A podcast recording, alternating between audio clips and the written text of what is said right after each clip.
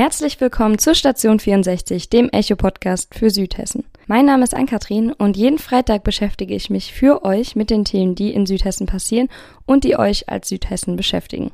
Bei den Temperaturen wollen immer mehr Menschen baden gehen. Dadurch häufen sich auch die Unfälle, die im Rhein, Main und Neckar in der Umgebung passieren und mehr und mehr Menschen sind bei den Badeversuchen ums Leben gekommen. Außerdem beschäftigen wir uns mit dem Notruf der Darmstädter Lehrer, die sich an den Kultusminister gewandt haben, um Alarm zu schlagen. Und zuletzt beschäftigen wir uns mit dem Problemkind Frankfurter Flughafen. Der hat vergangene Woche für ganz schön viel Probleme gesorgt. Die erste Woche der Schulzeit in Hessen hat wieder begonnen. Das heißt, die Jüngeren unter uns müssen wieder zur Schule gehen, müssen trotz der Temperaturen im Klassenzimmer sitzen.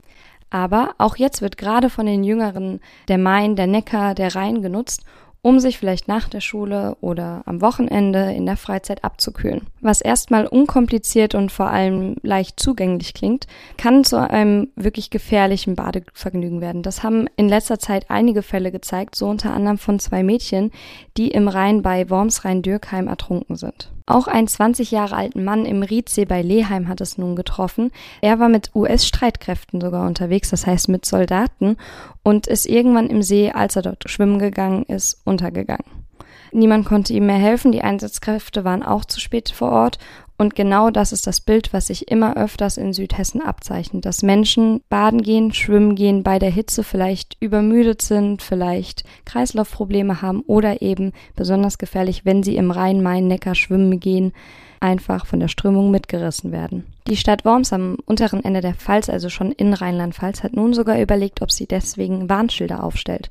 In Köln beispielsweise wurden 2017 bis zu 50 Warnschilder an verschiedenen Stellen des Rheins aufgestellt, um Menschen davor zu warnen, an dieser Stelle baden zu gehen, da sie die Strömung und die Tiefe des Wassers einfach prinzipiell unterschätzen. Eine sehr übersichtliche Karte der Wormser Zeitung zeigt, an welchen Stellen in vergangenen Monaten, in der vergangenen Zeit Menschen am Main, am Rhein, am Neckar oder auch eben in Seen ertrunken sind. Die örtlichen Einsatzkräfte, Bürgermeister, Verantwortliche oder Ehrenamtliche weisen immer wieder darauf hin, dass Menschen vorsichtig sein sollen, dass vor allem eine Aufsichtspflicht der Eltern gilt und dass man sich niemals alleine in eine Strömung, in einen See oder eben überhaupt ins Wasser eigentlich begeben sollte. Trotzdem gab es zuletzt Unfälle in Hofheim, Raunheim, Riedstadt-Leheim, Fischbachtal, Rhein-Dürkheim, Bobenheim-Roxheim, nur um jetzt ein paar aus Südhessen und dem unteren Ende von Rheinland-Pfalz zu nennen. Das ist wirklich erschreckend, wie viele Menschen sich doch immer wieder unterschätzen oder manchmal auch schlichtweg überrascht werden von der Strömung, dem Kreislauf, dem Wetter, was auch immer. Es gibt so, so viele Faktoren, die da zu bedenken sind. Natürlich ist die sicherste Art und Weise, sich abzukühlen, ins Schwimmbad zu gehen, in den eigenen Garten zu gehen und sich dort unter dem Rasensprenger abzukühlen. Aber viele Menschen, gerade wenn sie unterwegs sind, fühlen sich natürlich trotzdem verlockt, auch einfach mal in ein natürliches Gewässer zu gehen. Deswegen, weil das nach wie vor ein Thema ist und weil die Badeunfälle sich einfach in den letzten Monaten über die vergangenen heißen Wochen so sehr gehäuft haben, seid vorsichtig, geht nicht alleine ins Wasser. Es ist bisher noch nicht einmal geklärt, ob der Mann, der im Riedsee ertrunken ist, ob er nicht vielleicht sogar ein Mitglied der US-Streitkräfte, also ein Soldat war. Es passiert auch immer wieder erwachsenen Männern, gestandenen Männern oder guten Schwimmern im Allgemeinen, müssen ja nicht immer nur Männer sein, dass sie überrascht werden von den Strömungen und dass sie dem Ganzen dann nicht mehr ausweichen können. Passt aufeinander auf, wenn ihr ins Wasser geht, seid niemals dort alleine unterwegs, geht niemals alleine ohne andere Menschen in eurer Umgebung ins Wasser. Aber vergesst natürlich auch nicht, das ist keine Versicherung, dass euch jemand helfen kann. Es ist mehr als einmal passiert, auch bei den afghanischen Mädchen, die in Worms-Rhein-Dürkheim ertrunken sind, dass die Außenstehenden, die, die am Ufer zurückgeblieben sind, am Ende nur noch zugucken können und nicht mehr eingreifen können. Eine andere Form des Notrufs, des Warnsignals, haben die Lehrer in Darmstadt ausgesendet. Zu wenig Zeit für die Schüler, zu viele neue Aufgaben und zu viel Nerven mit Verwaltungsaufgaben. So fängt der Artikel des Echo Onlines an, der sich damit beschäftigt, dass die Lehrer einen Aufruf an den Kultusminister geschickt haben, bei dem sie ihn über die Missstände, über die Notzustände geradezu in den Darmstädter Schulen informieren möchten. Aufgrund der vielen Aufgabenfelder, der Unterbeschäftigung und der zunehmenden Zahl der Schüler gerade an Gymnasien sehen die Lehrer ihre Gesundheit und das Bildungsniveau der Schüler gefährdet. Bisher hat sich das Kultusministerium in Hessen auch noch nicht wirklich konkret dazu geäußert, was mit diesem Aufruf von insgesamt elf Schulen in Darmstadt anzufangen ist. Also da gibt es jetzt kein Notfallprotokoll und keine Soforthilfen. Das Land möchte jetzt erstmal sondieren, was denn wirklich davon stimmt, was davon behoben werden kann. Und nun ja, wir alle kennen die Behörden in Deutschland. Das kann auch erstmal dauern. Die Pädagogen, die sich von sechs Gymnasien und insgesamt elf verschiedenen Einrichtungen aus beschwert haben, bemängeln vor allem, dass differenzierter Unterricht nicht mehr möglich wäre, dass Schüler nicht mehr individuell gefördert werden können, einfach weil es zu viele sind. Weil gerade der Trend des Gymnasiumgangs, also dass immer mehr Schüler, obwohl sie vielleicht gar nicht vom, ja, vom der Lernmoral dafür geeignet sind und vom Lerntempo vor allem, immer mehr von ihnen trotzdem aufs Gymnasium gehen, weil so ist es eben in Hessen, am Ende des Tages die Eltern das entscheiden dürfen und nicht etwa die Grundschullehrer. Zuletzt war ja der Berufsstand des Lehrers sowieso in den Medien, da viele Lehrer über die Sommerferien gekündigt werden, also quasi sechs Wochen arbeitslos sind und schon vor den Ferien ihren neuen Arbeitsvertrag vorgelegt bekommen. Das heißt, sie werden systematisch unterbezahlt, nicht bezahlt in den Ferien und ja, haben damit einfach finanzielle Einbußen. Hinzu kommen eben dann auch im Arbeitsalltag selbst die belastenden Aufgaben und die vielen Aufgaben, die Überfüllung der Klassen und Schulen einfach, mit welchen Veränderungen sich die Lehrer in Hessen auseinandersetzen müssen und vor allem welche Belastungen in den letzten Jahren vielleicht hinzugekommen sind, das hat mir die Vorsitzende des Deutschen Lehrerverbandes in Hessen erklärt, Frau Edith Krippner-Grimme. Frau Krippner-Grimme, in welcher Situation befinden sich denn die Lehrer in Hessen? Guten Morgen, Frau Weiß. In letzter Zeit wurden ganz viele Überlastungsanzeigen an den hessischen Kultusminister adressiert. Ab 2015 meldeten sich vor allem viele Grundschulen, da dort die generell in Schule vorhandenen Problemkreise durch Inklusion und die hohen Integrationszahlen noch verschärft wurden.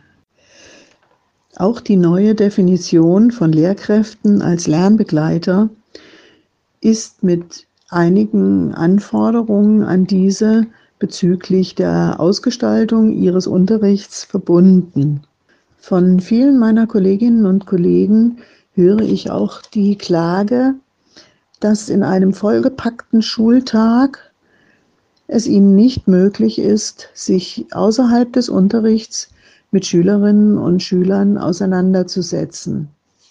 Woran kann das denn außerdem noch liegen, dass die Lehrer einfach überlastet sind? Hat sich da auch von den Schülern her etwas geändert? Die Schülerschaft ist heute viel heterogener als vor zehn beziehungsweise 20 Jahren. Dass sich jetzt auch verstärkt zum Beispiel Gymnasien oder andere weiterführende Schulen hilfesuchend an ihren obersten Dienstherrn wenden, ist der Tatsache geschuldet, dass das Gymnasium als beliebteste Schulform Übergangsquoten von zum Teil mehr als 50 Prozent besitzt. Dies in Kombination mit hohen Klassenfrequenzen fordert, ja, überfordert oft die Lehrkräfte und aus Zeitmangel kommt dann individuelles Fördern und Fordern in Klassen mit bis zu 30 Schülerinnen und Schülern viel zu kurz. Auch der wichtige Austausch mit den Eltern der betroffenen Schülerinnen und Schüler oder generell mit der Elternschaft leidet. Was könnte denn konkret getan werden und vor allem von wem?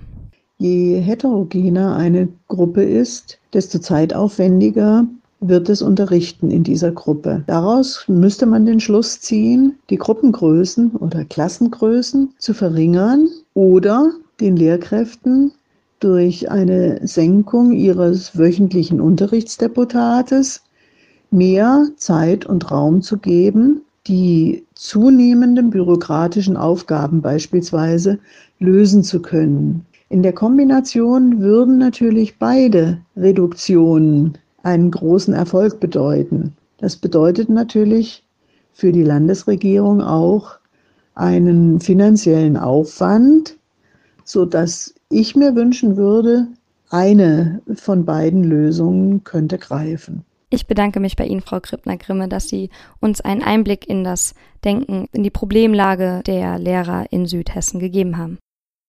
Und somit kommen wir auch schon zum dritten und letzten Problem, mit dem wir uns diese Woche beschäftigen wollen, dem Sorgenkind Frankfurter Flughafen. Auch ziemlich weit in Südhessen, vielleicht nicht mehr im Station 6-4-Bereich gelegen, aber trotzdem für uns Südhessen ein wichtiger Anknüpfpunkt, ein wichtiger Ankerpunkt ist der Frankfurter Flughafen. Er ist der größte Verkehrsflughafen Deutschlands und hat in letzter Woche wirklich mit drei, vier Themen für richtig viel Aufregung gesorgt. Es hat damit begonnen, dass eine Sicherheitskontrolle schiefgegangen ist, dass ein Teil einer Familie ohne Kontrolle an einer Sicherheitskontrolleurin vorbeigekommen ist und daraufhin das ganze Terminal 2 gesperrt werden musste. Es gab stundenlanges Chaos, es war wirklich ein großes, groß Durcheinander und vermutlich wird es auch einige Konsequenzen für die Kontrolleurin haben, dass ihr eben diese eine Person durchgerutscht ist. Das jetzt aber nur so nebenbei. Zudem gab es noch ein Unwetter. Gerade am vergangenen Donnerstag wurde der Flughafen für anderthalb Stunden aufgrund einer heranziehenden, von uns wahrscheinlich schon ziemlich freudig erwarteten Gewitterfront gesperrt. Und dann wollen am heutigen Freitag auch noch die Piloten streiken. Bei Ryanair soll es höhere Löhne und vor allem bessere Sozialleistungen geben. Für diese Forderung gehen Piloten aus Deutschland, Irland, Schweden, Belgien und den Niederlanden auf die Straßen quasi, also auf die Barrikaden. Nicht wortwörtlich zu verstehen, eher metaphorisch und fordern eben bis morgen früh, also bis Samstag früh um 2.59 Uhr, dass Ryanair sich mit ihnen zusammensetzt und das erste Mal in der Geschichte der noch recht jungen Billig-Airline die Konditionen für die angestellten Flugbegleiter, Piloten grundlegend verbessert. Und zuletzt, was gerade uns Südhessen vor allem im Kreis Groß-Gerau trifft, der Verwaltungsgerichtshof in Kassel hat die Klage gegen den Ausbau des Terminal 3 am Frankfurter Flughafen abgewiesen. Das heißt, der Kreis Groß-Gerau darf nicht klagen und die Arbeiten am Terminal dürfen ohne Einschränkungen weitergehen. Dem Kreis Groß-Gerau geht es vor allem um mögliche Komplikationen während der Erschließung des ersten Bauabschnitts, was eine unfassbare Verkehrsbelastung für den Kreis Groß-Gerau bedeuten könnte. Bisher wurde das Urteil nicht begründet, das Ganze steht noch aus. Fakt ist aber, dass laut den Schätzungen des Kreis Groß-Gerau um bis zu 18 Millionen Passagiere pro Jahr quasi den Kreis und vor allem die Infrastruktur, das heißt den Verkehr, belasten könnten.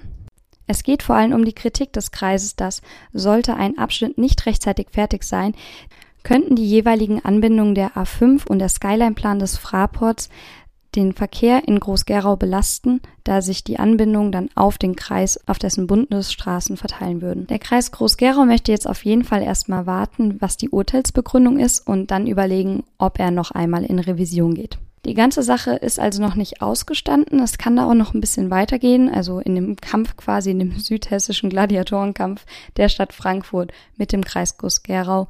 Wir bleiben beim Echo Online auf jeden Fall mit dabei. Ja, und damit war das das auch schon wieder mit der Station 64. Das war die fünfte Folge, die ihr von mir hören durftet. Wenn ihr Anmerkungen habt, wenn ihr Kritik habt oder euch die Themen zu einseitig zum Beispiel sind, wenn ihr noch Themenvorschläge habt, sendet uns sie gerne an die E-Mail-Adresse der Online-Redaktion zu und wir setzen uns damit auseinander, was euch in Südhessen interessiert. Wir hören uns nächste Woche wieder und bis dahin wünsche ich euch eine hoffentlich etwas abgekühlte, schöne Sommerzeit.